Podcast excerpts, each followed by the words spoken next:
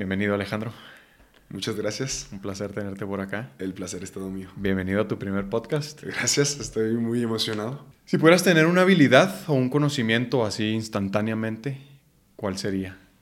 Me encantaría la de Goku. Ajá, ¿Cómo se llamaba la de teletransportarte? ajá. Teletransportación. Eh, ¿Cuál es tu idea de un domingo perfecto?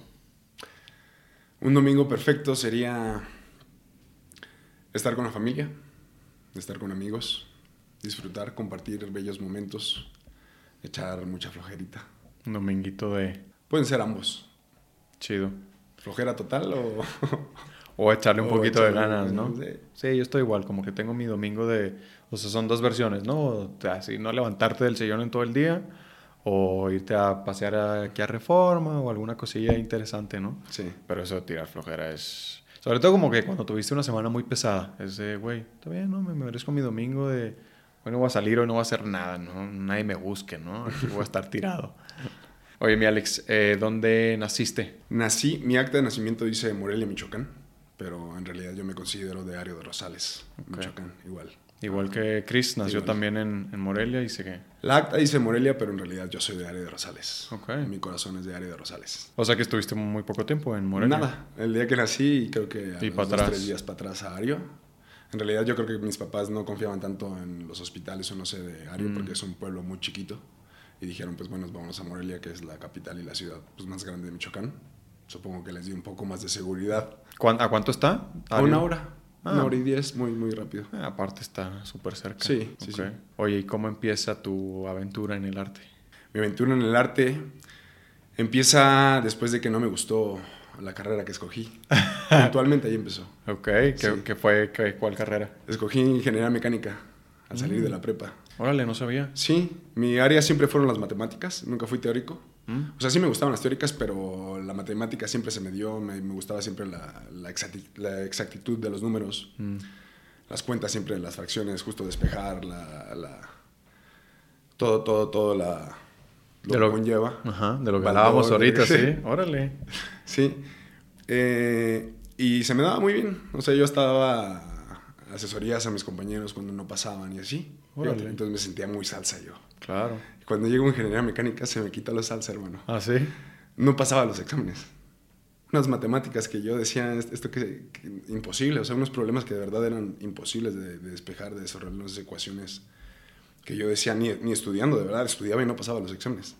Y fue cuando me empecé a repetir un poco y además yo me metí a ingeniería mecánica puntual porque siempre me ha gustado el tema de las motos, Mm, los coches, la adrenalina, la, la velocidad, ok. Siempre, siempre. Mi papá es mi papá toda, toda, toda la vida, hasta un accidente que, que cambió. Toda la vida le gustaron las motos, de hecho corría, motos de pista. Sí. Entonces yo desde chiquito lo veía ponerse su traje de piel. Tenía el cabello hasta las pompas, mi papá. Sí, Órale. Sí, súper largo. Se ponía su traje, su melenota, se ponía su casco. Y yo decía, Yo mi quiero. héroe, yo, yo quiero ser como él. Sí, él sigue siendo mi héroe. Claro.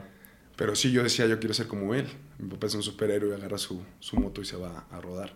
Entonces crecí con, con, con toda esta, esta onda de, de, la- de las motos, la adrenalina. Simplemente oler gasolina o escuchar un motor rugir me Ya. vuelve loco, me pone la piel chinita. Ok. Pero tuve un accidente, mi primer accidente. Llevo dos en la moto. Órale. Después te contaré el segundo, pero el primero fue a los 12 años de edad. Imagínate que a los 12 años de edad yo estaba manejando la moto más potente de Yamaha, que es la moto R1, A la madre. mil centímetros cúbicos, y yo con 12 años, yo iba en la secundaria y yo manejaba esa moto, apenas la alcanzaba. Sí, me imagino. No, o sea, apenas de puntitas. Y yo me, yo me sentía, pues imagínate cómo se siente un niño de No, 12 años con ese olvídate. poder. ¿Y aprendiste a andar en moto en esa moto? No, aprendí a andar en moto en una Yamaha DT 175, dos Ah, tiempos, otro diablo, de enduro. Ajá. soltabas el clutch y la moto se iba para atrás, o sea, se levantaba, porque como era dos tiempos, Sí, fue- ajá, están muy nerviosas esas motos. Ahí aprendí, y aprendí solo de ver, de ver a mi mamá. Siempre he sido muy motero, mi mamá nos llevaba a mi hermano y a mí en esa moto, en la Yamaha DT, Mm. al colegio. De hecho, una vez nos caímos. Ah, sí. No nos pasó nada, sí, nos, nos caímos yendo a la escuela. No nos Oh. pasó nada, bendito Dios. O sea, iban que los, Los tres. tres, y bolsa de basura, bolsa de ropa, ya sabes, mi mamá, una Oh, malabarista. sí. Y en una curvita nos caímos, no nos pasó nada. Pero entonces crezco con las motos Y entonces de tanto ver a mi mamá y de ver que el clutch y cómo la arrancaba yo y tantas ganas tenía yo de andar en moto que un día Claro. le dije a mi mamá, yo ya sé andar en moto. Así. Como a los 11, 10 años creo. Un poquito antes de andar en la R1. O sea, en cuanto aprendí a andar, mi papá me, me soltó la grande. Le dije, yo ya sé andar. Y me dijo, no, no sabes. Y mi mamá bien confianzuda. Me dijo, a ver. Y me prestó la moto. O sea, me dijo, agárrala y, y arráncala. Entonces la agarré y nunca nadie me había dicho nada. O sea, fue literal de ver. Ok, Agarré la moto, me subí con un poco de miedo. claro. La aceleré y sí la saqué, no se me apagó desde la primera vez. Bueno, estaba de bajada también, cabe Mm. decir que es más fácil. Entonces solté clutch y ahí como pude la, la arranqué sin ningún miedo, o sea, como muy nato, ¿no? Una sensación de, de querer hacerlo. Claro, muy natural. Ajá, muy natural. Entonces agarro la moto y la saqué, primera, segunda, tercera, empecé a darle ahí en donde vivíamos, que era un terreno muy grande y de hecho justo como ad hoc, como brechita para la moto. Mm, claro. Entonces le, le di sus vueltitas y, le, y vio, vio que sí, que sí podía. Y le dije, ¿ves? Sí sé. Y a raíz de ahí me empezó a prestar y a prestar esa moto. Y ya me empecé a hacer bueno, o sea, empecé a, a tener Claro. habilidad para manejar. Y des- después de ahí le dije a mi papá, quiero manejar la tuya. Como a los 12. Eso fue como a los 10. A los 10 empecé a andar en moto. Ok. Estándar de cambio. Ni siquiera fue como que una moto netita. Sí, o sea, directo a, Directo a la a lo bueno. Sí. Y dos años después, entonces te fuiste como a la. a la Dos años grande. después agarré la, la R1 y andaba como loco, como loco. No me maté porque Dios me quiere muchísimo y me adora, porque después, ya te contaré también el segundo, también Ajá. estuvo muy duro. Eh, no me maté, estuve a punto de matarme una vez en esa R1. Estaba tan loco que agarré la moto, la puse en el bulevar de donde vivimos, en, en el ranchito donde vivimos, hay un bulevar, un anillo periférico que no, o sea, es, es un ranchito, o sea, no ni siquiera para correrla, pero ya sabes, el, el enfermo. Entonces llego a, a la punta como del bulevar y justamente había un grupo de amigos, bueno, no amigos, de conocidos, que eran mucho más grandes que yo, que era un grupo que le decían los pañales en Ario. Saludos a todos los pañales de Ario. Saludos. Entonces eran mucho más grandes que yo, o sea, era como tener la admiración de ese grupo era como el top, ¿no? Claro. Más siendo un niño yo, o sea, me llevaban 10 años esos carnales. Y ahí estaban todos pisteando. Y pues ya llega este carnal ahí con la moto del papá y se las pone enfrente porque justo estaban ahí, coincidió que estaban ahí. Entonces la paro y empiezo a hacer unos acelerones, ya sabes, de gas, ta, ta, ta, ta, ta, ta, ta, ta, ta, ta, ta, hasta que las revoluciones es pa, pa, pa, pa, y el ruido ya te vuelve loco. Sí, sí, sí. Me voltean a ver todos, obviamente llamando la atención. Me voltean a ver todos y doy gas y ahí voy. Por ir tan concentrado en el tablero, viendo cuánto era lo que iba a levantar, niño inconsciente, no, o sea, de verdad yo no sé qué, no pensaba. Sí, pues. es 12 que años, 12 no años, güey. No medía, o sea, no medía nada. No sentía las consecuencias, justo, nada. de nada. Mm, Sí, de por sí, en mi segundo, que tenía 23, yo creo que tampoco las medía tanto. Mm. Pero ahí sí no medía nada. Yo pensé que, yo juro, pensaría que era de chicle o que era Superman o no sé qué pensaba. Porque jamás yo me di ningún riesgo, entonces voy viendo el tablero. Me acuerdo perfecto que levanté 130 millas en un, en un lapso de, ¿qué te gustan? 500 metros, o sea, porque esas motos son un cohete. Cuando me doy cuenta que son 130 millas, porque marcaba en millas, volteo a ver enfrente y justo un borracho se atraviesa y me eran dos carriles del bulevar. Iba tan borracho que se quiere incorporar al bulevar y dar la vuelta a la calle y no, no lo logra, entonces me bloquea los dos carriles. Yo dije, ya me maté. No me maté porque Dios fue grande, hizo que el borracho me viera y se subió al camellón para salvarme la vida. Si el borracho ese día no se da cuenta que yo me iba a impactar contra él, me muero. Porque iba a 130 millas sin casco, sin traje, sin nada. Sin casco Sin ibas, güey. Wow. Igual que en el segundo. Mal. Pero bueno. Ok. Este, Pero entonces, o sea, se alcanzó a quitar y no te estrellaste quitar, contra no, él. No me estrellé contra él. Y me super... Sí. Me, me fui... No te desmayaste por, por porque obra del Espíritu es Santo, grande, ¿no? Pero sí me dio un miedo tremendo. Me llené de miedo y dije, nunca más, nunca más, no sé qué. De hecho, llegué blanco a la casa, dejé la moto y me dije, uy, me bajé temblando. Y dije, nunca más, nunca más. A la, a la semana siguiente mi accidente. Mi primer accidente. Y fue igual. eh, en la calle principal de Ario, en la calle Real, le llaman. A dos cuadras de la iglesia. Dos cuadras levantando 100 kilómetros por hora, le levanto. Cuando quiero frenar, la moto derrapa, entonces me la cobijo y se me cae en la pierna izquierda. No me pasó mucho porque solo fueron, solo me Sí, se me veía la rótula, pero no le, no le pasó nada a mi rótula. O sea, solo fue como un gran raspón. Mm. Pero sí, sí tuve que ir a quirófano porque me tuvieron que hacer un lavado quirúrgico. Se me metió tierra hasta detrás de la rodilla. Entonces tuvieron que lavar todo y me cerraron. Gracias a Dios no, no, no dañé nada, no dañé ligamentos, no dañé hueso. No, no me hice nada más que un gran raspón. Pero ese fue mi primer accidente. A partir de ese hecho, mi papá vendió todas sus motos. Dejó de correr motos y adiós motos. Hasta la fecha no tiene moto. Bueno, una chiquita, pero nunca más corrió. Le dio mucho miedo a mi papá. Es que debe ser uf, tremendo ver que tu hijo le suceda algo así. Y ese es el problema de las motos. O sea, justo si no llevas el equipo adecuado, digo, pues es una. El equipo y el respeto. Si no hay respeto es muy peligroso. Exactamente. Yo no le respetaba nada. En realidad las las empecé a respetar hasta mi segundo accidente a mis 23 años. Ok. Hasta ahí las respeté. Y ve, ve cuánto tiempo. Desde los 10 manejando motos y las, des- las respeté hasta los 23. O sea, 13 años después de empezar a manejar moto, las respeté. Es que el problema de eso, pues tal cual como lo decimos, ¿no? Que es, es que a esa edad, güey, pues como que no mides las consecuencias de nada, ¿no? O sea, te puede pasar también todavía a tus 15 de un accidente y a los dos, tres meses vas a decir, bueno, ya estoy aquí, no me pasó nada, mm, ya está, vuelves a agarrar confianza, ¿no? O sea, si necesitas ahí como cierta maduración, que digo, Sí. no estoy diciendo que fueras un inmaduro, o sí, pero Sí, pues todos sí, lo somos, pues, ¿no? Sí lo era. O sea, yo igual, yo justo a todas mis 23, ¿tú crees? Eh. Y a los, dos, a los 10, a los 12, a los 15, pues no tienes respeto por la vida, que, o sea, no vas a tener Claro. respeto por las motos, ¿no? Claro. Y, y una caída de esas, justo, o sea, te lleva un raspón tremendamente... mm, ¿Ibas a qué? ¿100, 100 kilómetros 100, por hora? 100. Y sí estuvo duro, eh, porque sí me tocó rehabilitar como seis meses porque es eh, la piel y se me hacía, se me Ah. llenaba de líquido. Sí fue un, sí fue un, un tema, no tanto como el segundo. Ok. Bueno, antes de llegar al segundo, eh, entonces, ¿esto cómo te llevó a...? Ah, venía justo. De, me fui, perdón, por las ramas. No, sí, sí, está Me bien. Fui muy lejos en las ramas. Venía de, de, de ingeniería mecánica. Ahí nos fuimos a. Ah, claro, a- ajá. Tenías el gusto por, por las motos. ¿Cuánto tiempo duraste en ingeniería? En ingeniería mecánica estuve seis meses nada más. Y ahí fue en real- realmente donde surge eh, esta espinita por el arte. Porque no me gustó tanto la carrera que dije, no, esto no es lo que quiero hacer de mi vida. Bendito Dios, he tenido siempre unos padres que me apoyan. Siempre, siempre, nunca han sido padres dictadores.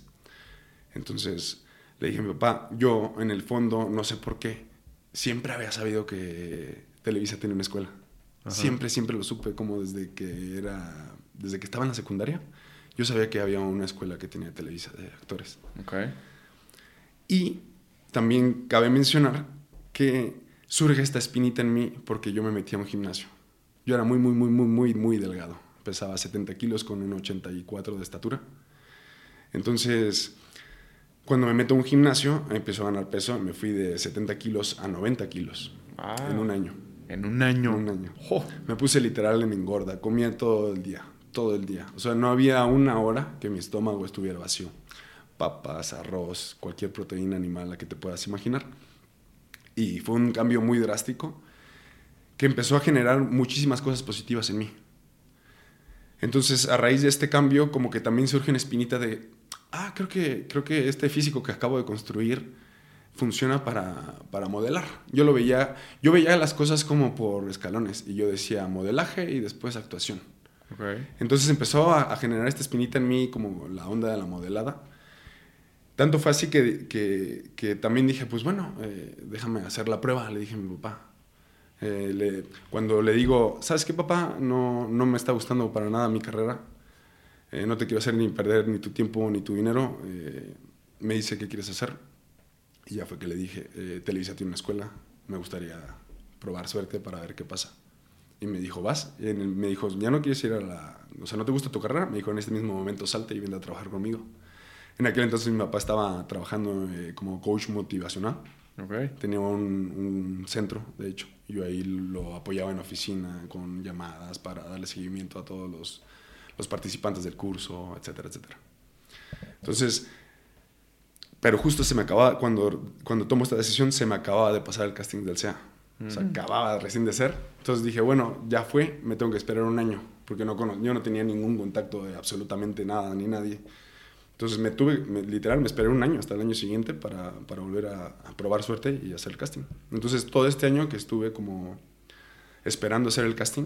Estuve trabajando con mi papá, cosa que también me favoreció mucho porque todos los temas que se hablan en el coach motivacional eh, son herramientas muy, muy importantes que ayudan mucho, como el ser, hacer y tener, ¿no? Como, pues sí, trabajar por tus sueños, básicamente. O sea, Claro. que, que nada es imposible. Es, es, es teoría que te motiva mucho, ¿no? Entonces yo creía mucho en el sueño. Mm. Tanto fue así que yo creo que de, de tanto decretarlo fue que pasó. De tanto decretar ese año fue que pasó. Porque en realidad, si yo vieras mi, mi casting, eh, fue horrible. o sea. ¿Lo hiciste en dónde? ¿En Morelia o acá? Primero mandé mis fotos. Ah, Fue- ajá, ¿en línea? Ajá, mandé mis fotos en línea porque pues yo no, yo no estaba acá. Desde Michoacán mandé un par de fotos. Ok. De hecho, fui a una sesión fotográfica con una fotógrafa profesional. Ah, pero sí. salieron horribles las fotos. ¿Sí? Porque yo estaba muy, muy, con muchísimo miedo. O sea, mi, mi cara estaba toda tensa, estaba todo temeroso Era tu primera sesión fotográfica. de la vida. Sí, yo, también- yo recuerdo mi primera sesión fotográfica. Horrible. Hombre, güey, o sea, Sí, la cara se Sí, desfigura. toda tensa. sí, mal, pésimo. Sí, Sale sí. algo que no eres tú. Ajá. Entonces vi esas fotos y no me gustó ninguna, a excepción de una. Una sí me gustó. Dije, bueno, mando esta y, y mandé una de, de un- de un perfil que yo me había sacado con mi celular, pero me gustaba mucho. Ok. O sea, como que sentía que esa foto proyectaba lo que era yo. Y mandé ese par. Una que sí funcionó de la fotógrafa que me mandó y una, una que yo me saqué ahí con un torso desnudo, ya ¿sabes? Aparte enseñando cuerpo eh, en la azotea de mi casa. Ok. Las mandé y yo dije, no, pues ya no va a pasar nada. Este, no van a hablar. Pues ya sabes, con todas las inseguridades. Claro. Y al mes me hablan. Sorprendentemente me hablan y me dicen, hermano, fuiste seleccionado para, para la segunda parte del casting, que ya es el presencial. No, pues yo estaba fascinado. Dije, wow. Y ya te hablan, ya sabes, te hablan ya a venir acá. Ajá. Ya cuando vine a hacer el casting, fue un caos ese casting. Bendito Dios, también todo coincidió que yo fui la segunda pareja en pasar. Éramos como siete parejas, Ajá. como 14 personas. Sí, en sí. parejas, porque ya sabes que tienes que hacer como la improvisación en pareja. Ajá. Y lo chido fue que yo fui la segunda en pasar. O sea, pasó primero una pareja que lo hicieron bien, pero no, no, me, no me afectaron en cómo yo iba a hacer mi casting. Ok. Porque si hubiera sido muy distinto que si yo hubiera visto pasar a todas las parejas, como hubiera, me hubiera juzgado mucho más. Mm. ¿Por qué? Porque ya había actores formados en las parejas que pasaron. Lo bueno fue que yo no, no me juzgué porque no vi a nadie más más que ese primer casting y no me, no me influyó. Ok. Entonces yo hice lo que pude, me temblaban las rodillas, estaba blanco, mal, estaba Sí, sí. sudando de, de terror, estaba aterrorizado. Sí, sí. Pero seguramente algo vieron que les gustó y yo no vi, yo, yo no vi, ya después sí vi todos los castings y ya nada más de verlos dije yo no quedé. Llegué casi llorando al coche, de hecho en cuanto me metí al coche, mis papás me estaban esperando en la gasolina que está abajo de Televisa. Ah, ¿vinieron Sí. contigo tus Sí, jefes? Ah, me, vinieron, me vinieron a traer, especialmente vinimos un día, llegué sin dormir prácticamente todo, nos venimos un día antes de mi casting en la noche, Ajá. llegamos en la madrugada, mi casting era creo como 9 de la mañana, llegamos como a las 4 de la mañana, Órale. me dormí como a, no sé, dormí como a las 5 tales con todo el rush y despiértate a las 8, o sea, dormí como 3 horas, vete a Televisa, me, me estaban esperando ahí. En cuanto terminé mi casting, nos regresamos a Michoacán. O sea, Mm. viaje exclusivo para hacer el casting y de vuelta. Entonces me, me subo al coche, mi papá me ve la cara y me dice, ¿qué pasó, hijo? Y empiezo a llorar. Y le digo, ya no quedé, pa. Y me dice, ¿por qué? Me acuerdo mucho, me da, me da sentimiento todavía. Y le digo, pues porque, pues porque yo no actúo, pa. Le digo. Este, y me dice, pero, pues, o sea, ¿qué? ¿Te dijeron que no? ¿O, o- qué onda? Le digo, no, pero pues yo vi. Le digo, yo vi a los que lo hicieron después de mí. Y le digo, yo ya no quedé. O sea, ellos sí, ellos sí actúan. O sea, le digo, si, si tú hubieras visto cómo hablaban, cómo, cómo proyectaban, le digo, pues yo no, le digo, yo me trabé. y- o sea, yo juzgando mi casting. Todos esos que te digo, no quedaron ninguno. Ni uno. Ni uno. Y yo sí quedé. En realidad no, no sabes qué están buscando. ¿Fuiste el único de todo tu grupo No. Y otra chica. que no era el- tu pareja? No, no era mi pareja. Qué fuerte, ¿no? Sí, está fuerte. Yo también, yo no recuerdo cómo fue mi eso, pero he escuchado muchas historias también así de, güey, mi cast, mi, esa, mi, mi, call- mi callback de, de Televisa fue desastroso, me trabé, me, todo pésimo, y fui el que me quedó, el que se quedó de todo mi grupo, ¿no? Entonces es como, pues justo muy ambiguo. Y lo mismo sucede con los castings de afuera, pues, ¿no? También de pronto sales de un casting y dices, güey, estuvo terrible, esto no es para mí, y es donde te hablan, ¿no? Y cuando sales eh, pensando que, que lo hiciste muy bien y te sientes muy, que conectaste muy Claro, chido, es y no como quedas. nada, ¿no? No quedas. Sí. Oye, y antes de seguir, ¿qué, eh, qué fue lo que te llamaba la atención de... O sea, siempre tenías la, la, en mente que estaba la escuela de Televisa, pero ¿qué era eso que... Lo que me motivó fue el cambio en mi físico. O sea, viste un cambio en tu físico y... Y, y en modelaje, ¿no? Y entonces yo dije, puedo modelar y después puedo actuar. Mm, Pero dije, pues tiro la de una vez el, el dado directo a, a la escuela de actuación. O sea, que no modelaste No pre- modelé. previo. Ah. Bueno, sí, tuve ahí unos pininos en Morelia de modelo y fue lo que también como que me, me motivó Mm, a actuar. Pero fueron poco, pues. Poco y muy amateur, o sea, cosas de pasarelas ahí muy locales que iban 20 personas, 30, o sea, muy, muy de moda y así, pero, sí, claro, claro. pero muy tranquila la onda. Entonces, bueno, en algún punto te hablaron para decirte si te quedaste. Hago el casting, ya después me hablan. Y sí quedaste. Y me acuerdo que esa fue una de las llamadas más hermosas de mi vida. Sí, ¿no? Y que más me cambiaron la vida. Sí, porque cambió todo mi curso.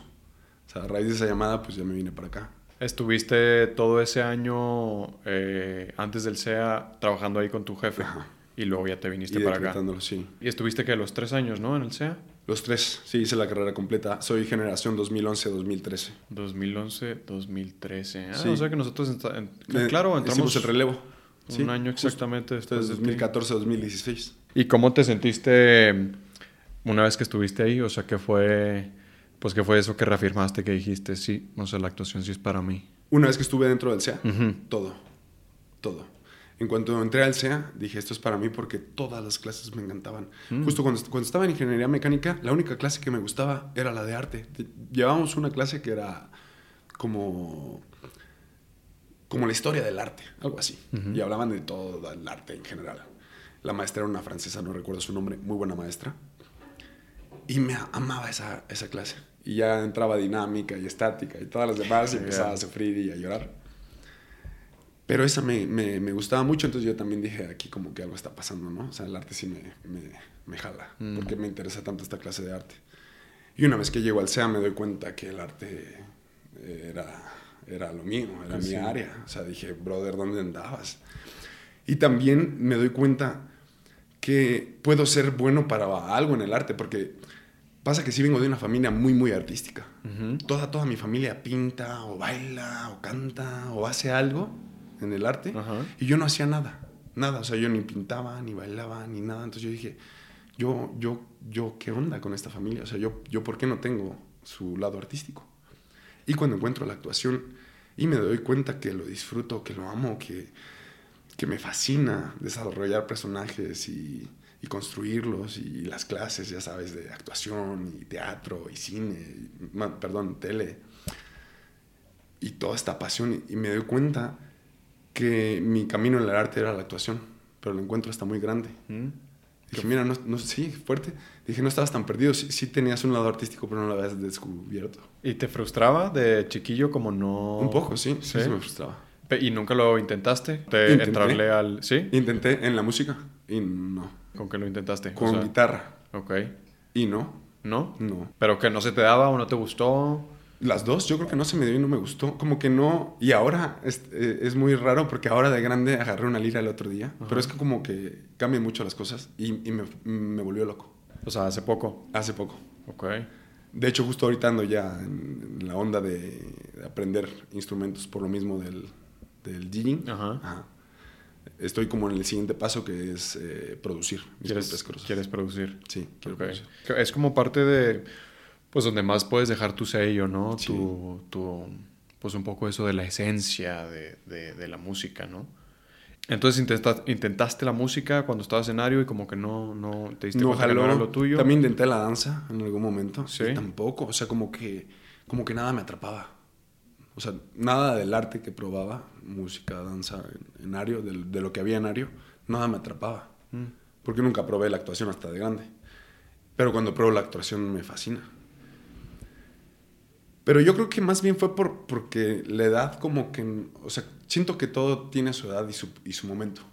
Siento que no era mi momento. Sí.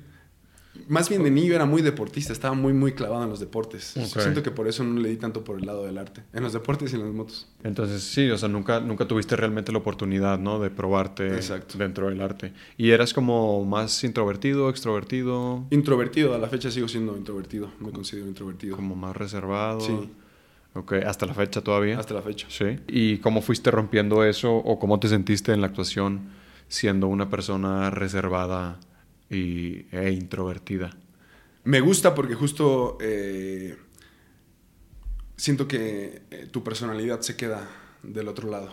O sea, ese es Alejandro, pero una vez que tú Mm, haces un personaje ya deja de, de- deja de ser, deja de serlo. Entonces siento que ese fenómeno fue lo que pasó, que, que cuando yo la, lo introvertido, cuando yo interpretaba algún personaje dejaba de ser, o sea, era otra persona. Te permitías el ya no ser introvertido, ¿no? Y reservado. Sí, esa es parte de... Era el lugar donde podía jugar y me sentía cómodo con... Oye, ¿y tu primera novela entonces después de que saliste del SEA? Bueno, ¿sí fue, de- fue después de que saliste del SEA o estás en el SEA todavía? Mm, no, sí fue después. ¿Qué fue cuál? Eh, Según yo, mi primera novela fue Amo despertar contigo. Vamos a despertar contigo. Sí, que... Con Pedro Damián. Ajá. Ahí hacía el papel de un, de un agente de, de seguridad privada. Ok. eh, cuidábamos a una familia como muy importante de mucho dinero y yo era el, el guarura personal de, de Ella Belden, que Mm. era la protagonista de la historia. ¿Cómo te sentiste? ¿Cómo te fue? ¿Cómo fue Muy esa bien. experiencia? Porque aparte yo con ella nos graduamos juntos, ¿Son de la misma de generación? la misma generación, Ah. y aparte fuimos los tres años juntos, ¿En el mismo salón? en el mismo salón. Órale. Nunca nos movieron. Ah, qué chido. Sí. Ah, entonces había mucha confianza, Sí. ¿no? Te, te sentías ahí. Sí, y en general el reparto era muy lindo. Y también Pedro y sus hermanos, muy, muy Juan Carlos, Tuviste, tuviste entonces como un buen recibimiento Sí, y sí, sí. todo el asunto. Sí. Y bueno, eh, ahora regresando como a la música, eh, ¿cómo empiezan? Pues cómo es el previo a entrarle a, a la onda electrónica y el DJing. Mi gusto por la música electrónica empieza con DJ Tiesto Mm. y un álbum que se llama El desfile de los atletas, es la traducción en, en español. Ajá. Y, es, y recuerdo que ese álbum tenía un, un primo que se llama Raúl. Saludos, Raúl. que él, él tiene la culpa de que me guste la música electrónica porque tenía muy, muy, muy buen gusto musical. Ok. Hasta la fecha lo sigue teniendo. Entonces, él fue el que me, me impregnó con toda esta onda de la música electrónica, me enseñó el trance. Mi gusto empezó por el trance, ya después se transformó. Pero mi primer género musical el- el electrónico que escuché fue el trance. Como, no recuerdo la edad que tenía, pero entre los 12 y 15 años, no, no me acuerdo bien, pero estaba morro. ¿Ese disco de Tiesto era de trance? Ese- y es de los mejores, de, de hecho, porque lo que produce Tiesto ahora no tiene nada que ver con ese disco, por ejemplo. Era una música que de verdad te volaba la cabeza, te, Mm. te mandaba a volar por diferentes galaxias, ya sabes. Órale. Y ahí fue cuando nace como esta onda de decir, órale, existe este tipo de música, ¿no? Nada que ver con lo que se escucha en Michoacán. Y nada más quedó ahí, o sea, como que quedó el gusto por la música electrónica. Pero en realidad me volví loco, así, me volví loco cuando llegué a esta ciudad y fui a un antro de, de house. Ajá. Llegué a Rhodesia, no sé si llegaste a ir, Creo que sí, fui por ahí alguna vez. y me volví loco. Ahí fue cuando me, me perdí completamente la cabeza y ahí fue cuando nace esta onda de decir, yo quiero. Vi a los DJs y vi el fenómeno musical y la música que sonaba. Y para mí me fascina el hecho de decir, voy a una fiesta y no sé absolutamente qué voy a escuchar. Quiero, es, para mí eso es la, la- la fiesta electrónica, es, es, es cuando me vuela la cabeza, es cuando llegas a un lugar y, y- te ponen ritmos que nunca has escuchado en tu vida y que jamás vas a volver a escuchar, Sí. ¿no? Y, y que es un, un momento único que jamás se va a volver a repetir. Cada, cada fiesta electrónica es, es, es única, es, es, es pre- es preciosa por eso, porque, porque es ese momento que jamás se puede repetir. Claro. Incluso si, si en algún momento escuchas una otra rola de ese mismo playlist que escuchaste en ese set, no va a ser igual porque no fue igual el orden ni todo lo que sucedió en ese Sí, momento. sí, es cierto. Nunca lo había pensado así. Muy distinto a como si vas a un lugar de música comercial, que digo, también es bonito, pero pues ya sabes la canción, o sea, hasta ya sabes desde que la están metiendo, ¿no? Ah, Sí. ahí viene esta y chido, toda la cantamos y todo, pero es, para mí es una dinámica muy, muy distinta ir a un lugar a bailar algo que ya conoces y que ya sabes y que te gusta, a ir a un lugar a que te sorprendan y que a veces ni siquiera sabías que te gustaba eso y, y te gusta. Justo. Decía, estaba viendo una entrevista de Diplo en un podcast que se llama The Diary of a CEO. El punto es que lo estaban entrevistando y dice eh, que como lo que a él lo enamoró de la música electrónica es que puede ser el lugar en donde convergen todos los géneros musicales. Eh, dice que él como en los... Pues cuando empezó, no me acuerdo cuándo fue, pero cuando él empezó ese era como su sello, ¿no? El, el ir mezclando, le dice, dice que él metía como muchas rolas de los ochentas y luego un rock y luego un reggae, entonces como que ese fue marcando su... Pues esto que decía, ¿no? La esencia o su sello. Claro. Porque él dice, güey, yo estoy consciente que no soy así como que el más talentoso este, productor o DJ, pero lo importante en esta carrera, y creo que en todas, ¿no? Sobre todo como en el arte, es ir encontrando eso, ¿no? Tu esencia y tu sello que puedes ir dejando en cada personaje o en cada eh, rola, lo que sea. Entonces, para él era eso, como ir mezclando, eh, eh, más bien este lugar en donde pueden unirse todos los géneros, dice rock, reggae, funk, lo que tú quieras, ¿no? Lo puedes ir mezclando. eh, y eso es, eso es lo interesante, ¿no? ¿Qué, qué, qué sería más o menos tu, tu sello, la música que a ti te gusta tocar? Va muy por ahí. ¿Sí? Muy, muy por esa línea. Me gusta que no tenga reglas. Mm. Me gusta romper las cosas. Ok. Me gusta mucho el house, pero yo también soy de, de aquí te meto esto que no tiene nada que ver y luego un giro y luego un bajón y luego un subidón y Eso está increíble, sí. y a ver qué pasa, como un pupurrí de lo que más me gusta a mí. Ajá. Sí manteniendo una línea electrónica, pero sí de repente sueltas algo comercial. O sea, ¿de qué manera? Ahorita, ahorita me está gustando mucho, mucho, eh, lo compartía con mi hermano, me está llenando el corazón el afro, el afro house. Mm, Eh, siento que este poder africano, tanto percusión, ¿sabes? Es Ajá. como. Siento. Siento algo muy poderoso detrás del afro. Y digamos que antes del afro, ¿qué era lo que te movía? El house y el tech house, el deep house. Siempre ha sido como el house, Siempre house. esa sí. línea. El techno también me gusta y el minimal, Ajá. que es una línea del, del techno. Pero así lo que me llena, llena es el house. Y te digo, ahorita está muy fuerte esta vertiente del de, del afro, que está, está muy metida y, y- y es muy baila- bailadora. Sí. ¿Cuál, ¿Cuál sería como mi línea? Mi línea es ponerte a bailar. Siempre estoy como buscando y, y siempre que estoy escuchando música es, ¿qué te va a poner a bailar? ¿Qué, qué ritmo te va a poner a bailar? Y ahí estoy, ahí estoy. ¿Esto te pone a bailar o no te pone a bailar? Y si no te pone a bailar, bye, bye, bye, bye. Ah, esto creo que te, pone a, poner a- te puede poner a bailar. Ven- venga, chepa acá. Y ahí voy. Entonces siento que el afro te pone mucho a bailar. O sea, siento que, que no hay afro que no te ponga a bailar Ok. te da mucho para mover, o sea, es muy melódico, muy, mucha armonía y sobre todo la percusión. Entonces, me gusta. ¿Hay algún artista que toque como esta música que Sí. traigas ahorita? Pues están los, eh, el, el crew de K-Music. Ajá. Esos brothers traen como justo toda esta línea afro, que creo que son los que más le están metiendo a esa, a- están apuntando hacia esa, hacia esa zona. Son muy afro, afroceros. Sí, creo que sí. y también hay un carnal que es brutal y su música, lo que producen me fascina, que también lo conoces, Pablo Fierro. Ajá. Es, es muy, muy bueno. Trae buena línea, Sí, ¿no? sí, Trae sí. buena ondita. Sí. ¿Y por qué no te fuiste por el trance? Si eso fue como la tu entrada, digamos. Porque después decías. justo me dejó de gustar. Ah, ¿en serio? O sea, sí. O sea, puedo regresar a escuchar esos álbumes y me siguen gustando, pero el trance que se hace ahora me dejó de gustar. Mm. No, me empezó a dejar de gustar cómo empezaron a producir Armin, Tiesto, Paul Van Dyke, Paul todos bros que hacen trance, como que empezó a dejar de llenar, no sé. Y también porque yo no conocía el house. Ah, También. Entonces, cuando conozco el house, como que tomo la comparativa y digo, no, en realidad, o sea, sí me gusta el trance y gracias por in- inducirme al mundo electrónico, pero el- mi corazón se va hacia el. No, perdón, sí, me- sí, sí lo dije bien, sí me gusta el trance. el trance, sí. ajá. Pero tu corazón Pero se va va al house. Y, y entonces te enamoraste del house ahí. ¿Y cuál fue, tu- eh, cómo, cómo empezaste a meterte a eso? Empiezo a ir a más fiestas y a más fiestas hasta que surge esta necesidad de, de yo querer hacerlo. O sea, yo dije, yo me gusta tanto que no, no, quiero, no quiero que se quede solo como una escucha y ya. Mm.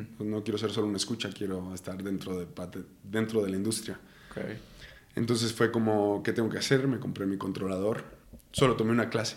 Solo fui a una clase con, con un DJ profesional. Un par de clases. Y me dijo lo básico. Y en realidad de ahí me seguí.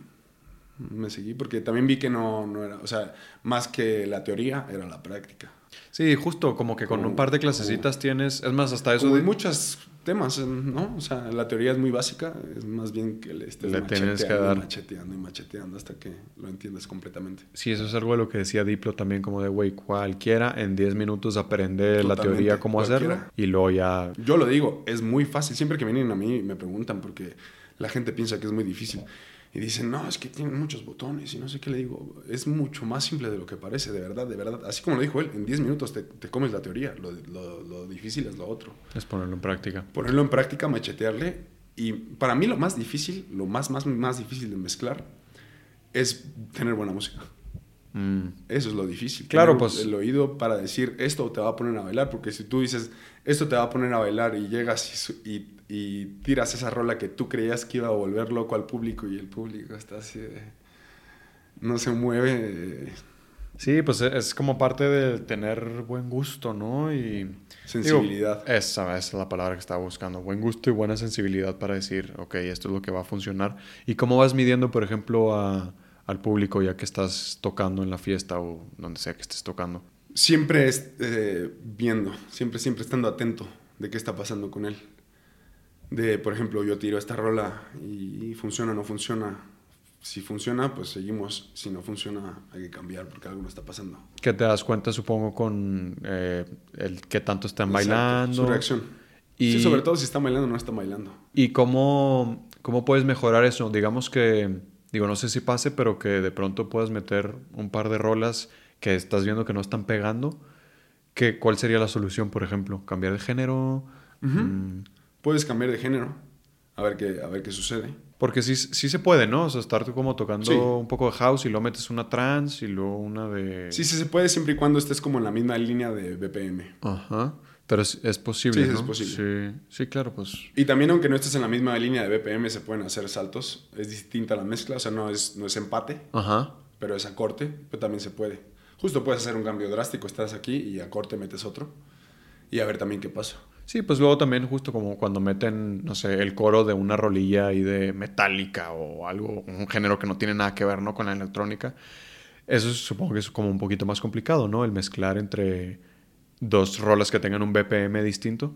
Es, un- es más complicado y, y tienes que tener muy claro en qué momento hacerlo, porque como son cortes, te- no- a veces no te puede favorecer, Mm.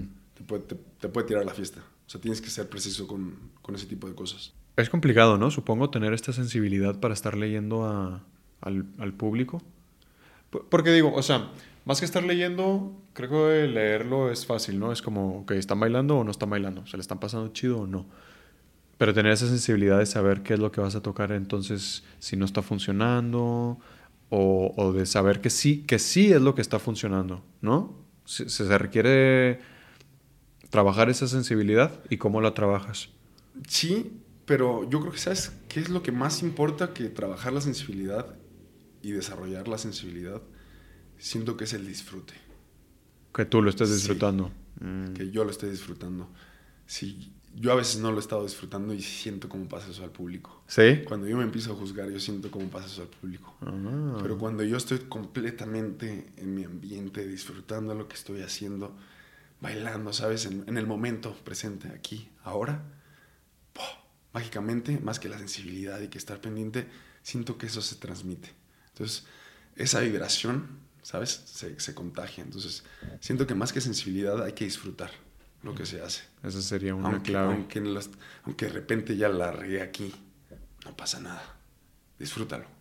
Sí, un poco como Pasa. la actuación, ¿no? O sea, Sí, si sí, tienes sí, un pues, error y lo haces evidente, pues todo el mundo se va a dar cuenta, ¿no? Pero tienes un error y tú sigues en lo tuyo, y en este caso del, del DJing, pues tienes un error, pero sigues disfrutando, sigues contagiando esa alegría y, euforia que puedas traer y se, se recibe completamente del público.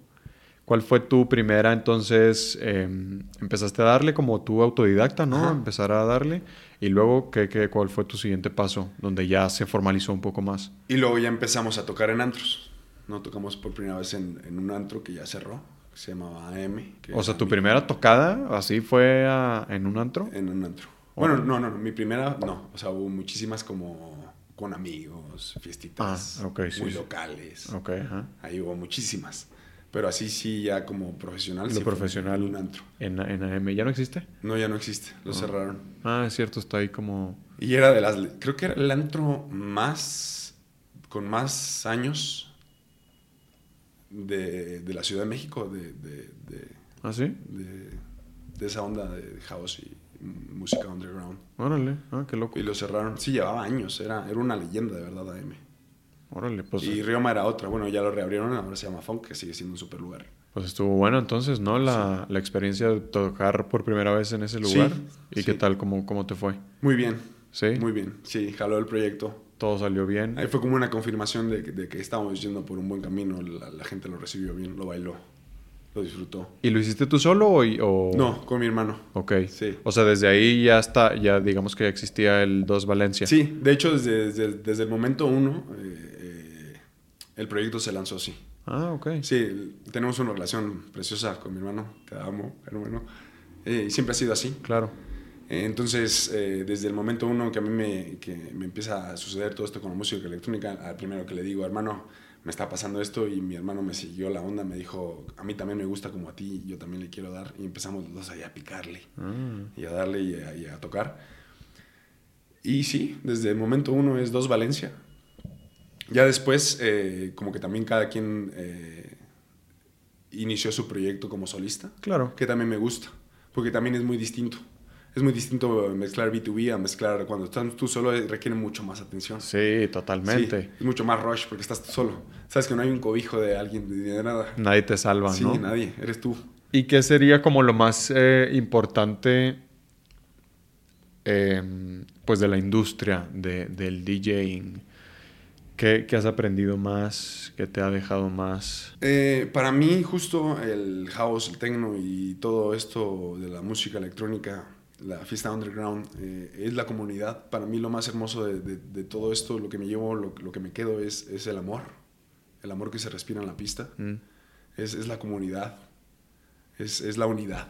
La unidad, La justo. unidad. Sí, de hecho, acaba de pasar, se le, le enseñó un video a mi hermano de Sebastián Leger, no sé si lo viste. Creo que no. Eh, Vino Sebastián Leger a tocar a Ciudad de México. Ajá. Es un crack. Y todavía más crack por el video que hizo. Y hizo un video muy enojado, muy molesto.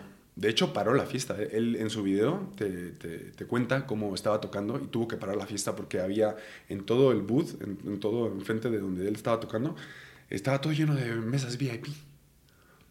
O sea, los que pagaron su boleto no se pueden acercar directo al booth porque todo estaba lleno de mesas VIP. Entonces, si no tenías dinero, pues no puedes estar cerca del DJ, básicamente. Se enojó tanto que paró la fiesta y dijo, si no me quitan las mesas, yo dejo de tocar. Y se las quitaron. Y se convirtió en una unidad, el dance floor, que es lo que tiene que ser. Claro. No, no puedes segregar. La, es, es que es justo es eso, no, no hay segregaciones. Cuando tú vas a, a bailar y vas al dance floor, no hay, no, no hay segregaciones, no hay clases. Todos somos uno mismo y todos somos lo mismo. No venimos aquí a presumir quién es más, venimos a disfrutar del momento. Y me encantó porque después hizo un video y dijo, no pongan mesas VIP. O sea, no se quedó con el momento, sino que después hizo un post diciendo que, que esto no es, diciendo, yo hago esto por, por amor y pasión al arte, a la música, a lo, que me, a lo que amo, a lo que me llena el alma. No, no, no, no, no hago esto para ver quién tiene más dinero y quién va a pagar más. Esto está equivocado. ¿Y dónde pasó? Mm, No sé en qué antro tocó. Pero fue un antro, pues. O sea, Sí, si era como un un lugar, digamos, pequeño. Hay muchos antros aquí en Ciudad de México que lamentablemente eh, es su modus operandi. Yo la verdad, hay muy buenas fiestas en esos antros, muy buenos DJs, pero la verdad dejo de ir por este tipo de situaciones. Desde, desde la cadena te topas con situaciones que Sí. son muy lamentables, la verdad. O sea, no tendría que pasar. Sí, de acuerdo. México tiene mucha discriminación en ese sentido. Sí, totalmente.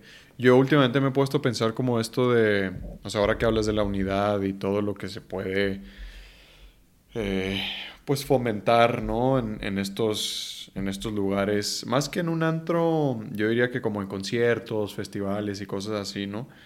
Que también, pues me gusta muchísimo todo esto de la, la música electrónica. La música en general, ¿no? Los Claro. conciertos es una de las cosas que más me vuelve loco, de lo que sea, bueno, casi de lo que sea. Y Pues al final del día sí se convierte un poco como en un ritual, ¿no? Eh, sobre todo cuando hay este, vocales, o sea, que, que, que tiene letra la, la, la, canción.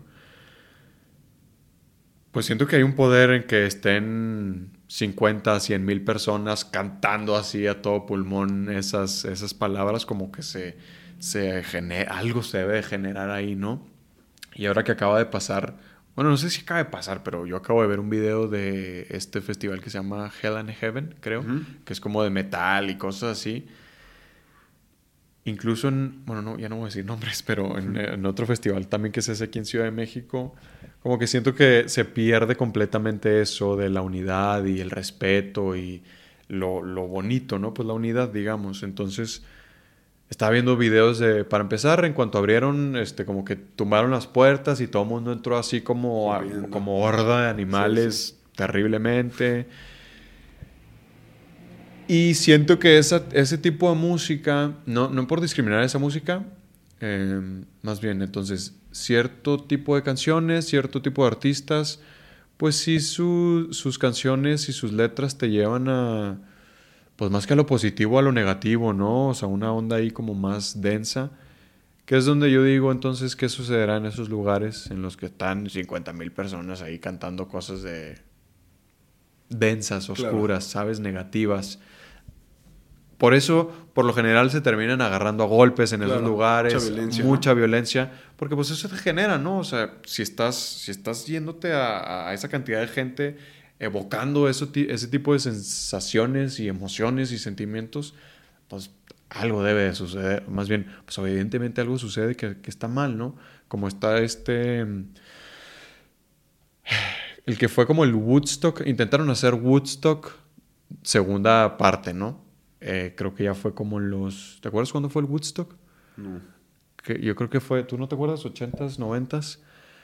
Pero bueno, Woodstock pues fue una maravilla, ¿no? Era puro hippie fumando marihuana, entonces todo era amor y paz bien cabrón. Quisieron hacer Woodstock. Está el documental en Netflix, aquí se los voy a dejar porque como siempre soy pésimo para los nombres y se me olvida.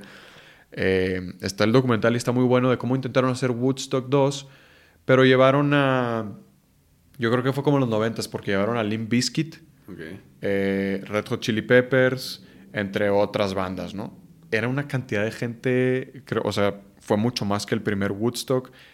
Y se descontroló. Para acabar pronto se descontroló todo porque imagínate, que, o sea, creo que entra Limp Bizkit cantando una rola que no me acuerdo cómo se llama, pero empieza diciéndoles algo así como de, este, están listos para agarrarse a madrazos y cosas así. Entonces, pues vas evocando en eso, eso, vas evocando eso, en esa cantidad de gente. Claro. Algo, algo va a salir mal, ¿no? Evidentemente. Quemaron. No, no sabes, se lo recomiendo muchísimo, está, está muy bueno. Eh, pero lo que iba es eso, como que lo que me gusta mucho de, la música electrónica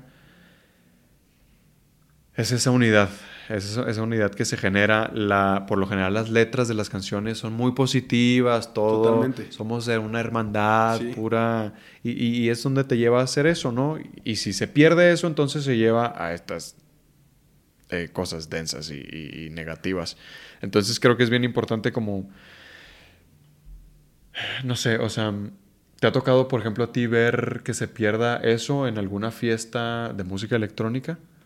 Mm, no. Como ver conflicto, violencia. No mucho. Me en los antros, o sea, en los antros se da. personas. O sea, no que pase, pero personas que están totalmente fuera de. Sobre todo en los santos, ¿no? Que se da que la gente va a ponerse hasta las chanclas y el alcohol creo que te lleva a ser como más violento y en los antros. Individuos me ha tocado ver que están desfasados. Ajá individuos desfasados he visto muchos, pero en general creo que sí, siempre, siempre he visto... Se mantiene. Se mantiene, se mantiene esta unidad. O sea, volteas y hay una sonrisa, un esbozo de sonrisa, ¿sabes? Es como, no te conozco, bro, pero estoy bailando un metro tuyo y estamos bailando juntos. Estamos bailando lo mismo.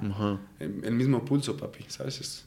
estamos bailando lo mismo. Claro. Somos lo mismo que se da, digo, insisto, se, da en, se puede dar en cualquier género, ¿no? Pero sí hay géneros que te, te llevan sí, más. Así como lo dices, si proyectan a la violencia o proyectan a la paz, o sea, sí, sí tiene completamente que ver con, con, hacia dónde están proyectando y, y, lo que dicen sus letras. Y sí. el rock a veces no, o sea, no digo que sea siempre, pero hay letras que sí incitan al odio, pues, a la violencia. Sí, como el rock, el metal y esas cosas. Digo, no todos los artistas, no todas las canciones. No todas, pero hay algunas. Hay unas que sí te llevan ahí a cosas Por ejemplo, eso que dices que llega Limp Bizkit y empieza a decir, ¿listos para, mm, para darse con todo? Pues no, bro. Que hablan que esa fue, pues esa fue como la primera, eh, el primer foco rojo, porque Woodstock era eso, ¿no? Llevaron eh, a puros artistas que cantaban cosas muy positivas y era pues todo el mundo fumando marihuana, no existe, no, o sea, la única cosa que puede resultar de una multitud fumando marihuana es que haya amor y paz, ¿no? Porque la marihuana te lleva eh, evidentemente a eso. A diferencia del alcohol, ¿no? Que el alcohol sí te pone, o sea, no sé, yo siento que siempre, eh, así como lo estás diciendo, siempre que he visto individuos eh, haciendo cosas, saliéndote, saliéndose de la línea de lo positivo y esto, es porque andan hasta las chanclas del alcohol. Entonces te lleva siempre como, no, no siempre, pero te puede llevar a, cosas negativas. Y una de las personas que habla ahí del documental dice, los organizadores de Woodstock estaban haciéndolo sin saber a quién estaban llevando, a los artistas. En un punto les dijo, oigan, em, si conocen la, música de Limp Bizkit, ¿verdad? Y de esto, y de esto, y de esto, porque no, no es esta cosa positiva que, pues, que sucedió en Woodstock y le dijeron como casi básicamente lo silenciaron y es como no, no pasa nada y pues el resultado fue ese, ¿no? Que terminó en un caos. Claro. ¿Cuál sería tu manera de agarrar inspiración para la música, em, para agarrar las rolas que vas a tocar? Ya digo, ya me hablaste de esto de que te enfocas en que sea música que te ponga a bailar, pero hay algo más en donde tú saques tus canciones. Eh, pues es buscar más que inspiración ¿De dónde agarras tu inspiración? Para mí la inspiración es tener eh, las ganas de sentarte a veces hasta cinco horas a buscar música sin parar. ¿Y, cómo la buscas? cinco horas eh, a veces encontrar cinco rolas. Madres. O a veces está triste. Sí, sí, me imagino. Sí, como todo, ¿no? Y justo hay que tener el parámetro alto, ¿no? O sea, porque pues me podría bajar, o sea, me podría estar cinco horas y tener diez mil bueno, 10.000 son muchas, pero decir, en 5 horas me bajé 200. Ajá. Mm, no sé, bro, si esas 200 van a estar buenas. Por ejemplo, te, Beatport. Beatport es la página universal de música electrónica, ¿no? Si tú cualquier género electrónico, ahí tú vas, lo buscas, cualquier artista, y luego encuentras, te lo venden a unos 50 la, la rola. Ok. Top 100, tiene sus top 100 cada mes. A veces yo escucho el top 100 escucho las 100 rolas y no me bajo ni una del top 100. ¿En serio? Sí. Y también a veces el top 100 no me gusta porque es el top 100. Pues está muy choteado. Sí, ya. Si es el top 100, pues es, lo más fácil. Todo el mundo llega ahí y ya, pues claro, es el top 100. Entonces todo el mundo está tocando la del top 100. Mm, a mí no me gusta tocar la del top 100. A mí me gusta tocar la que no tiene nadie. Aparte de tener esta lista del top 100, hay más rolas. Sí, muchísimas más que hay que escarbarle. Entre más escarbas, entre más profundo te vas. Para mí, más que inspiración, es traer tu pala y escarbar. Y entre más dispuesto estés a escarbar, más vas a encontrar. Y eso que encuentres, eso sí va a ser muy valioso, porque no está en un top 100. Ajá. No todo el mundo lo va a tener, Nunca. Tengo, tengo, el otro día Chris chasamió una canción y creo que tenía, que yo, que yo bajé. O sea, que no se la robé a nadie porque, ah, eso también es otra. Es muy fácil porque ahorita ya tenemos todas las herramientas. Tú tienes un Shazam. Cuando yo salgo es muy chido porque voy a una fiesta de un DJs que me gustan y pues lo chido es que me están haciendo una gran tarea en, el, en la noche. Porque yo saco mi Shazam. Bueno, no siempre pasa, ¿eh? pero porque a veces también justo el DJ es tan bueno que tú sacas tu Shazam y no te dio ni un Shazam. Cuando tú estás en una fiesta, te gusta una rola y tratas de Shazamear más de 5 o 10 veces y en esas 5 o 10 veces no encontraste ningún chaseam, significa que a quien tú estás escuchando es un crack. O sea, tiene música que nadie tiene. Ah. Ni si, tan que nadie tiene que ni siquiera Chazam la tiene. O sea, tú chasameas, no, no. Y eso significa que a veces ni siquiera ha salido. Pero ¿y eso que lo, lo pueden sacar ahí de Beatport o de algunas? Después va a salir. Después saldrá, pero en el momento no. O sea, a veces pasa un año hasta que sale la rola que tú querías. Eso está bueno. Sí. Sí, porque sí es cierto, de pronto te shazameas algo y nunca la encuentras, ¿no? Sí. Entonces, más bien es la, la, dedicación, ¿no? De sentarte a escarbar hasta a ver hasta dónde encuentras la. Sí, le llaman horas nalgas en la industria. Supongo que en muchas industrias que, que, estamos sentados hasta estar editando y así son las, las, famosísimas horas nalga. Y sí, entre más horas nalga estés ahí dándole, más, más, más música vas a tener. Y la verdad es que sí soy un enfermito con ese, con, ese tema. Mi hermano lo sabe y en la onda de buscar, sí me siento. A veces sí paso hasta más de cinco horas al hilo, o sea, sin, sin despegarme ahí como loquito. Busque, busque, busque. Y te digo, y a veces son cinco horas que saqué muy poquitas rolas, pero son muy valiosas porque, pues, escarbó. O sea, no son, no son 100 rolas del, del top 100. O sea, sí, sí se escarbó, sí es música que, que no cualquiera te va a tocar. Y eso justamente es lo que te, me preguntabas, como cuál es tu, tu, tu línea, tu, sello. exacto. y más bien eso es lo que te va formando tu sello, desde el momento en que descargas tus rolas. ¿Qué tanto le escarbas? ¿Qué tanta calidad vas a tener en tus rolas? ¿Y no te saturas? Sí, sí, sí. Sí satura. Me imagino que ya después de dos, tres horas... Y, no quiero más. Pero pues es eso, ¿no? Una constante, o sea, todo el tiempo tienes, tienes que estar buscando música. Sí, de hecho, a mí me gusta que, pues en la última fiesta que hicimos, el, yo creo que no, en 90, 95% de todo mi set era nuevo para mí. Órale. Sí, era música que acababa de bajar la semana pasada, que de productores que acababan de producir la semana pasada, o sea, o la semana anterior, o el mismo mes que fue la fiesta. Eso es lo que más me llena a mí.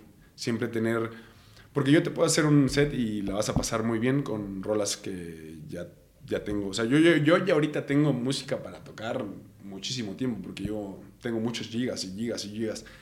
Pero para mí va perdiendo el, el, la, esta, esta onda de disfrutarlo porque ya conozco la rola. Mm, claro. Si ya es una rola que yo tengo de hace cinco años, la conozco perfecto. O sea, ya no, ya no hay algo sorpresivo para mí. Sé cada, cada, cada cosa de la rola, sé, sé cada ruido, sé todo. Es muy distinto a que si yo escuché una rola un par de veces y te la estoy tocando. Para mí es todavía nuevo. O sea, yo te lo bailo como si estuviera en el público. Claro. Y me sorprende y la mezclo y, y, hay algo totalmente nuevo. Cuando llegas a, a, tocar a una fiesta o a donde sea, eh, manejan USBs, ¿cierto? Llegas con tu USB, con tu música. ¿Cómo cuántas rolas llevas ahí para una sola fiesta? Pues en mi memoria traigo infinitas, o sea, traigo muchísimas, pero yo hago, siempre mi playlist lo hago como, si voy a tocar dos horas, serían como, ¿qué te gusta? Unas... ¿Tienes una idea? Por hora te avientas máximo 20 rolas en, en, la onda house, porque cuando mezclas comercial es muy distinto. Mezcla, mezcla comercial se avientan hasta 50, 100 rolas por una hora, porque son entradas de un minuto, son muy rápidas en la onda houseera es muy, es muy distinta, eh, muy distinto el, el flow, es, es, muy tranquilo claro. en la onda de mezclar. O sea, es más un viaje paulatino a que estar haciendo cortes y sí, acribillándote de, de, ritmos cada dos, tres minutos y, y cambiándote la, la, la, jugada. No, acá es como más tranquilo, entonces sí te da como de 15 a 20 rolas por hora, aprox. Porque duran como... Y me estoy yendo muy arriba, porque las rolas duran eh, bajito 5 a alto 10. O sea, son dos rolas largas. Entonces, si tienes 10 rolas de 5 minutos, ya tienes 50. Pero también no las vas a meter completas. O sea, Ajá, eso te iba a decir. O sea, las, las vas cortando, ¿no? Puede ser. Entonces, sí, como de 15 a 20, dependiendo del largo de tus rolas por hora. Entonces, pon tu, tu sesión es de 3 horas, si quieres. Pues yo me respaldo como con 60, 60 rolitas. Y yo, yo digo, esto ya son 3 horas. Y aparte de esas 60, yo siempre tengo mi backup, ¿no? De mm. lo que pueda pasar. Claro. Y aparte de ese backup, yo tengo todas mis carpetas de toda mi música. O sea, tengo música para que no acabe la fiesta en 7 días. Dentro de, de esa USB que te lleves, ¿ok? Sí. O sea, si, si llevas esas 60 canciones, sabes que ya vas a meter esas 60 canciones, pero no sabes en qué orden. O sea, vas improvisando un poco o ya sabes exactamente cómo vas a tocar. No, no sé exactamente cómo voy a tocar, solo hago un playlist. Sí llevo como un, un orden porque me, generalmente toco por BPM y tonalidad. Ajá. Vas improvisando un poco porque lo chido es que ya ahorita la tecnología te, te facilita la vida. Entonces los CDJs ya eh, automáticamente una rola te dice qué rola tonalmente va con la otra. Entonces ya te ayuda. la computadora te ayuda a decir, esta, esta macha muy bien con esta, métela con esta. La rola ya, la computadora te dice, mira, esta es la mejor que podría ir. Órale. Sí. Y lo que sí yo voy, o sea, lo que no improviso tanto en, como en dar saltos es en el BPM. No, no, no puedo ir como de, de, estar bien suavecito a irme a muy arriba. Ahí sí voy como paulatinamente. Entonces lo que yo trato siempre de hacer en mis sets es como empezar soft y terminar ya durísimo. Y también va dependiendo de en qué momento de la noche lo hagas. Si calientas pista, si eres el, estelar o si eres quien cierra. Entonces sí tiene, es muy distinto a Claro. hacer un cierre a hacer un, un warm-up. O sea, el warm-up sería que más tranqui. Sí, ahí sí te das la libertad de empezar, si quieres, en el suelo en 100 BPM, con, con... O sea, me puedo dar la libertad de poner muchas cosas que no podría poner en un main, en un estelar. Y en el que cierra, que te tienes Ahí, que ir que... puede- ahí a reventar. Sí. La gente ya está hasta arriba y quiere fiesta. Ya está no muy puedes enfiestada. bajarla. Para mí el cierre es casi de los, de los que tienen la mayor responsabilidad porque como la gente ya está hasta arriba Sí. y quieren ya que no se las pares, puede, puede, puede pasar que cuando que llegues y si se las bajas, si, si no les guste. Sí, pues te vas a meter en problemas, Ajá. ¿no? Por lo general, los que Sí. cierran en los festivales, pues son como figuras muy importantes, ¿no? Oye, Alex, eh, para ir cerrando, ¿tuviste algún cambio de criterio o de ideología cuando entraste a la actuación, regresando a la actuación? Sí, me cambió todo.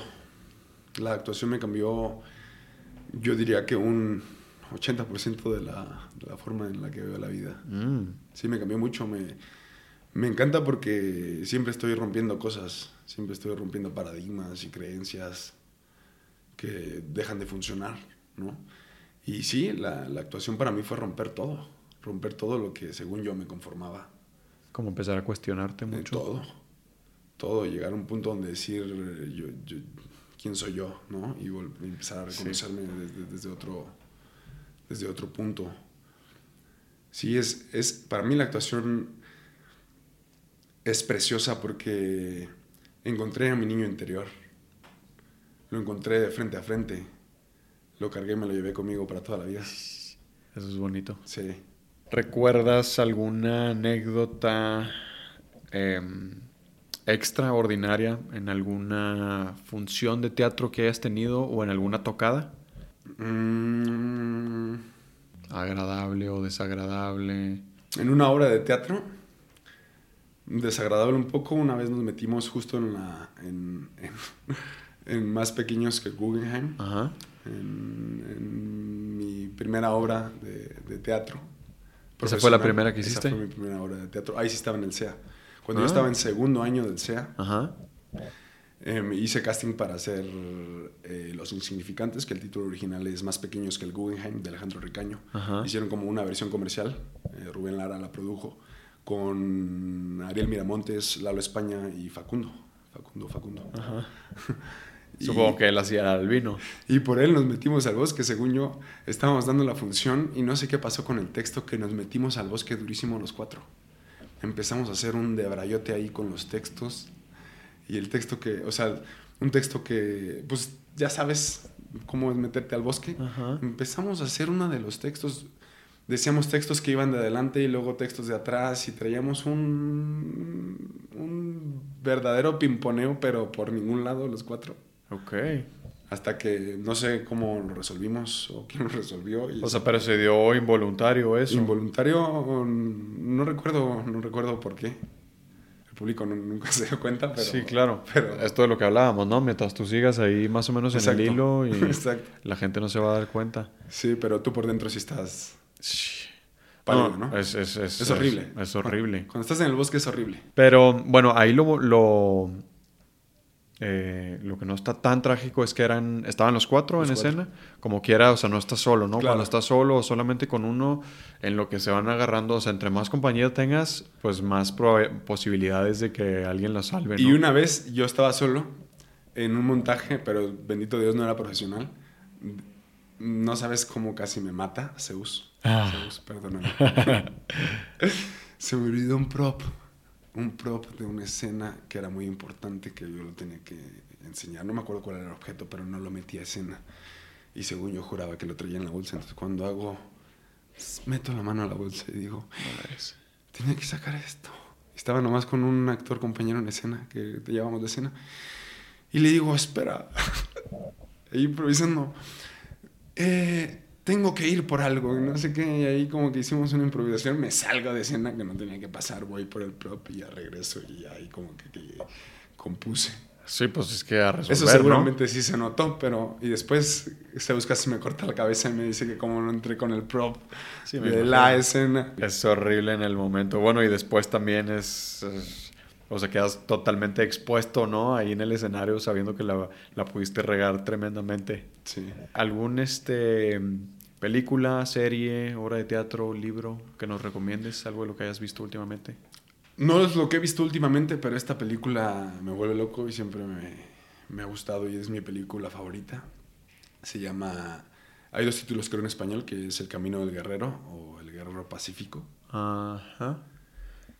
Eh, narra la historia de un, de un atleta, de un gimnasta, Ah, creo que sí. Ajá.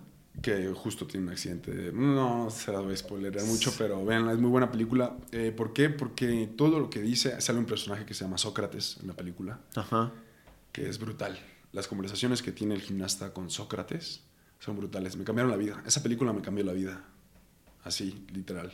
Eso es lo bonito del cine, ¿no? Sí.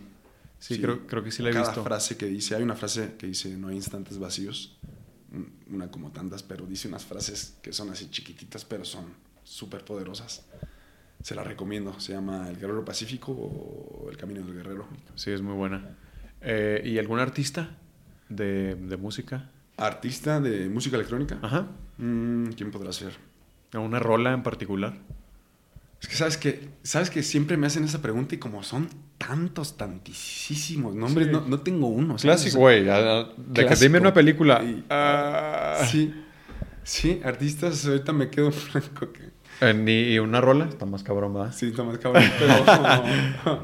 No importa, ahorita si se te viene me dices una. Sí. Eh, ¿Cuál es tu ideal o tu meta profesional?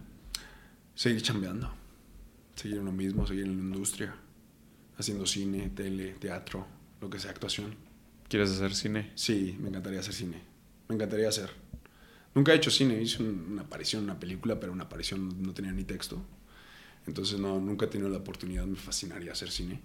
Sí, es bonito. Y en la música seguir tocando, producir, producir, que sigan habiendo tocadas, ¿no? seguir, seguir en el ruedo. ¿Cómo me veo? Más que, más que proyectos o, o que algo que visualice, es seguir en la industria. Seguir ¿no? aquí. Que, que- que siga acá, que, que- siga a la mata dando. Claro. Si no te hubieras dedicado al arte, ¿a qué te hubieras dedicado? Mi sueño siempre fue ser piloto de motos. Sí. Sí, pero pues falseó. Falseó. Después de mi primer accidente, y que de hecho, el segundo ya no me- llegamos al no se segundo. ¿Quieres aventártelo? Sí, Échale. bueno, sí. Mi segundo accidente fue cuando recién... Fíjate que eh, justo, si dices cómo, cómo, cómo te ves y cómo te concibes, qué, qué, qué- qué planes tienes. Yo recién salir del SEA, estaba justo terminando tercer año del SEA. Ujú. Se me venía todo para mí, se venía todo lo bueno. Tenía muchísimos proyectos en puerta. Básicamente tenía todo solucionado. Toda la vida profesional, mm, yo no lo podía creer porque yo decía, es de verdad, dentro de la escuela me fue muy bien y fuera de la escuela dije, es de verdad que está pasando todo esto, o sea, que, que todo se me está dando tan fácil y, y tan rápido todo. Entonces yo tenía mis planes, ¿no? Entonces yo, yo dije, yo, ah, voy a hacer esto y vas a hacerlo. y.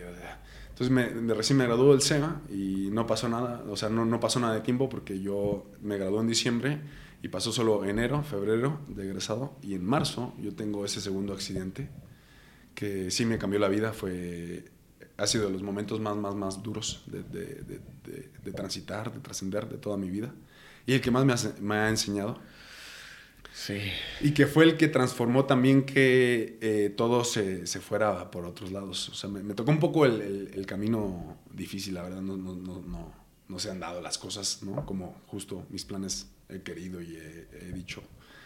Entonces, en febrero me doy un golpe durísimo. no otra vez igual que de niño, mal. No llevaba casco, iba en shorts. También por eso me pasó. O sea, mal, mal. Yo mal todo mal, me doy muy duro, ahí iba igual a 100 kilómetros por hora, en una moto chiquita, 150, y una Yamahita 150. Voy ahí sobre el lateral de periférico, casi para llegar a San Jerónimo, Ajá. y me estampo yo, yo solito. Me estampé contra un topaz del 80 y no sé cu- cuántos, pura lámina, le di con toda mi rodilla, yo no me caí de la moto ni nada. Le doy golpe tal que casi pierdo mi pierna. Dios me ama, me, me adora. Cuando llego al hospital justo me dicen, tu ángel de la guarda te adora, bro. O sea, estuviste a dos de que te la cortemos o te la dejemos de palo, sin flexión ni nada. O sea, me dijeron así, así de volarte la pierna. Sí tuve que rehabilitar un año, un año entero para volver a caminar. Y a raíz de ahí, pues todo se complicó un poco, ¿no? O sea, fue como el camino pues, no tan fácil, que así ha sido el proceso, no, no, no ha sido un proceso que digamos que fácil proceso, ha, tenido que transitar muchísimas cosas, pero tampoco ha sido imposible, ¿no? O sea, justo dice el dicho Dios aprieta pero no ahorca, y así ha sido, Dios, Dios ha sido muy, muy, muy hermoso conmigo y, y me dio esa, esa, puntualmente esa situación para que yo trascendiera muchas cosas que, que estaba ignorando. Mm. Justo si yo, no, si, yo no hubiera, si yo no me hubiese accidentado, me hubiera ido directo a la muerte, porque si hubiese pasado todo, todo lo que venía que iba a pasar, todos esos proyectos que venían, yo no, yo no hubiera tenido ni, ni la madurez para, para, darle, ni, o sea, no, no, no hubiera tenido la cabeza para, para, para poderlo manejar. ¿sabes? Como el éxito. El éxito. O sea, ajá, no el dinero, todo, todo lo que conlleva el éxito. No tenía. Eh, era, eh, era. Estaba muy inmaduro. Muy inmaduro. Entonces fue Dios queriéndome tanto, diciéndome, brother, si no te paro ahorita, no te voy a parar nunca. Y yo estaba gobernado por mi ego en ese momento. Mm. A raíz de ahí me transformé en otra persona. Yo era gobernado por mi ego, así te lo digo, gobernado absolutamente por mi ego. Digo, no, no dañaba a nadie porque nunca he sido de, de, meterme con, con personas. Sí, de violencia. No, nunca he sido. No, de desearle mal a alguien, nunca. Pero yo en mi interno sí, me sentía Superman. Y tan fue así que por eso me di el, el accidente que me metí. Y ahora entiendo, o sea, sí entiendo completamente el, el, el por qué. Y lo agradezco. Porque justo como lo decíamos antes, son, son situaciones que te conforman y que, que si no vienen, hubiesen pasado no, no, serías lo que eres el día de hoy, no pensarías como piensas el día de hoy. Sí, totalmente. No hubieras encontrado, no hubieras regresado al piso, ¿no? O sea, como que si no encuentras esa humildad, quizá el golpe hubiera sido, más bien el golpe hubiera sido de más arriba y hubiera sido más trágico, ¿no? Quizá. Sí. Es complicado, creo yo. O ahora veo lo, como los chavillos que van saliendo del C, así. Pues como estos poquitos que tienen la fortuna de que les empiece a ir muy bien estando en tercero o recién egresados. Cuando tienes 20, 23 años, pues es sencillo perder el suelo, creo yo, ¿no? O sea, lo que hablábamos como al principio, pues todavía esa edad, digo, no se puede generalizar, pero sí creo que el común, eh, el común denominador, pues todavía a esa edad estás muy inmaduro, muy inexperto, todo puñetas. Y es fácil, ¿no? Perder ahí un poco el, el, suelo. Entonces, pues bueno, a veces la vida nos, nos da esas, esas lecciones, ¿no? Que son pues, necesarias. A veces necesarias. Sí. Pero bueno, qué bueno que, la pierna está intacta, que tú estás intacto, todo bien. Seguimos en moto, ahora sí con casco. Ahora sí con casco y con otra manera de conducirla. Sí. con un respeto. A raíz de ahí sí ya, ya respeto. Tengo mi moto deportiva, nunca me he caído. Te digo, me caí en la, en la, en la chiquita. Ajá. La deportiva nunca ha tocado asfalto. Y, y sí le piso, o sea, a veces le piso. Sí, pues. Pero ya con otra conciencia, o sea, no como andaba antes, ¿no? Yo la andaba buscando, la encontré, la andaba buscando. Mm. Eso fue lo que pasó. Aparte del arte te hace feliz? Mi familia, mis amigos, mi carrera, el ejercicio. Hasta la fecha le sigues dando bien, ¿no? Sí, sí. Sí, me, hay una especie de fascinación en, en, en mí, en, ir a un gimnasio. Siempre ha sido así. Eh, mis peores depresiones las he pasado en un gimnasio. Siempre me ha sacado del hoyo. Eh, y siempre ha generado algo muy, muy positivo en mí. Como que desde el momento uno que pisé un gimnasio, encontré mi lugar en el espacio. Mm. Sí. Eh, algo que me llenara, ¿no? Este, el momento, para mí ir, a un gimnasio, es, siempre lo he dicho, es como ir a un templo, es hacer oración a mi templo. Es ir al templo con mi templo, ¿no? Porque este es mi templo que habito. Pero sí es, es, es, darle gracias a Dios por este avatar que, que me dio y, y, y, mantenerlo fuerte, ¿no? Eh, dar la mejor versión de, de, este avatar y siempre llevarlo a, a ver qué, qué, tanto más puede hacer. Sí, me, me, me fascina la onda de, de, de entrenar, de, modificar el cuerpo. Y no nada más entrenar, o sea, cualquier tipo de ejercicio. Todo el deporte siempre me ha, el deporte siempre ha estado muy presente en mi vida. Siempre he sido muy deportista, pero cuando en un gimnasio como que fue...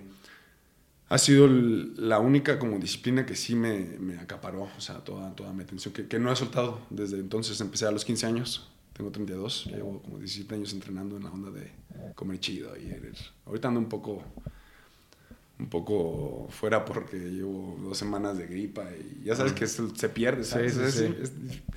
Ayer me estaba viendo las piernas y digo, no manches, ¿qué onda, brother? O sea, dejas ir dos, tres semanas y luego, luego... Está cabrón, en dos semanas se pierde todo. Pero bueno, también está la, memoria muscular, entonces no pasa nada. Sí, lo, lo luego, así como se pierde, se recupera. Sí. Eh, ¿Redes sociales? Redes sociales estoy en Instagram como Alejandro Valencia con W y nada más. Qué bueno que no tengas tantas. Sí. No es necesario. Ya está mi querido Alejandro. Gracias por estar acá. Muchísimas gracias a ti. Aquí dejamos la, la puerta abierta para que regreses a contarnos más cosas próximamente. Encantado. Ya está, pues muchas gracias. Gracias. Nos vemos en el próximo episodio. Adiós.